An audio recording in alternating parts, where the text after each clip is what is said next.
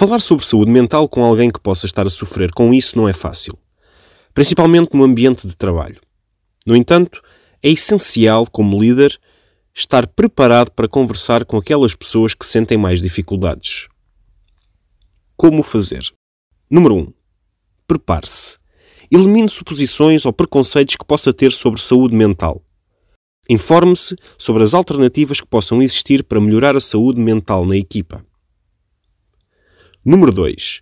Escolha um bom momento para conversar. Fique atento aos sinais da pessoa que está com dificuldades.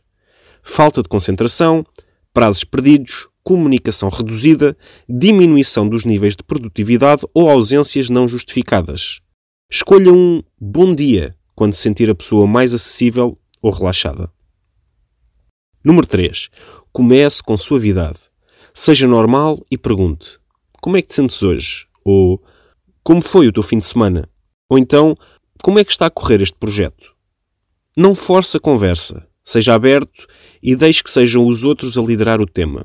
Use um tom genuíno e empático. Número 4. Crie tranquilidade. Recorde outros momentos no passado em que foram capazes de superar tarefas difíceis. Estas pessoas podem ter o receio de serem incompreendidas, abandonadas ou rejeitadas quando os outros perceberem o seu problema.